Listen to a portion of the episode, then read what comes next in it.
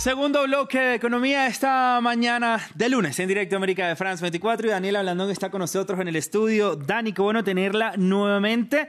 Y el Kremlin ya respondió a esta entrada en vigor el día de hoy de las sanciones más duras por parte de Occidente a su ingreso por el petróleo. Eh, Raúl, pues recordemos primero rápidamente estas medidas y es que la Unión Europea, los países del G7, que son Alemania, Canadá, Estados Unidos, Francia, Italia, Japón y Reino Unido, y a todos ellos se les suma ahora Australia, se proponen ahogar las finanzas del Kremlin. ¿Cómo lo van a hacer? Con dos medidas que aplican desde este lunes. Primero, un boicot a las exportaciones de petróleo por mar, aunque sí seguirá llegando por oleoducto para blindar a países como Hungría, que no tienen salida al mar y que dependen en gran medida de los hidrocarburos rusos. La segunda y que más ha molestado al Kremlin es la de un tope de 60 dólares por barril al precio de su petróleo.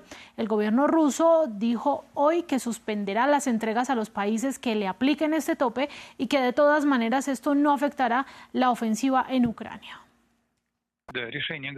En este momento se está preparando una decisión, pero lo que está claro es que no aceptaremos ningún tope de precios. La situación en los mercados petroleros cambiará.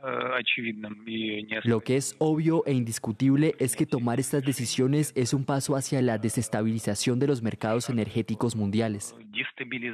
Dani, le pregunto, ¿cómo va a funcionar todo esto?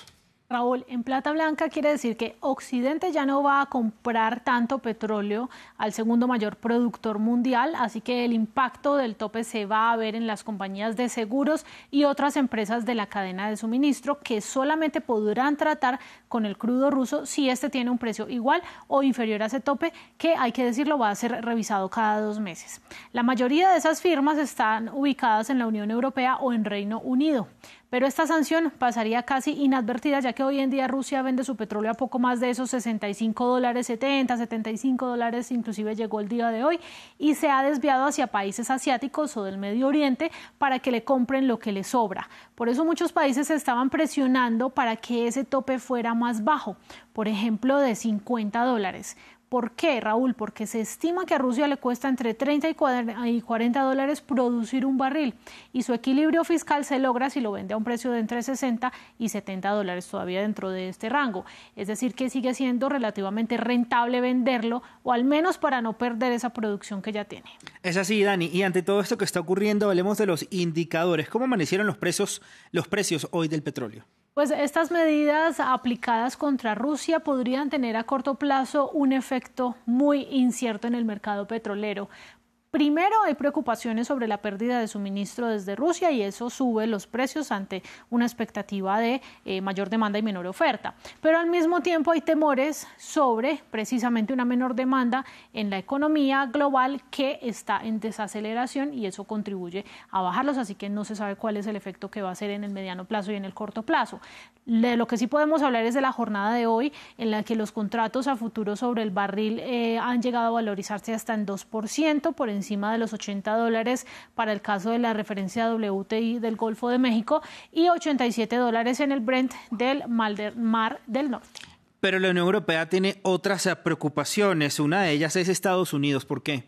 Pues hoy se están reuniendo los representantes comerciales del bloque comunitario y de Estados Unidos para hablar sobre esta polémica ley de reducción de inflación de Joe Biden.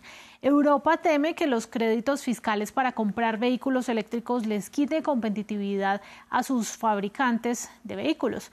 La Comisión Europea está analizando si en lugar de incrementar la tensión con la Casa Blanca, debería mejor revisar sus propias normas y, por qué no, también promover un proyecto parecido a este de reducción de inflación.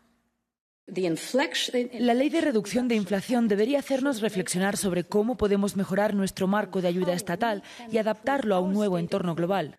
Si nos fijamos en esa ley, hace inversiones a lo largo de la cadena de valor en algunos sectores estratégicos, y este no siempre es el caso con nuestra ayuda estatal. Bueno, Daniela, un lunes eh, muy movido en cuanto a estas sanciones a, Rusia y todo lo que tiene que ver con el mercado petrolero. Vamos a ver qué nos espera mañana en términos económicos, Dani. Esto promete ser un tema que nos dará para hablar todo diciembre. Así es. Y, el resto. y vamos eh, también a hablar de ese tema con más profundidad eh, el día jueves, diría yo.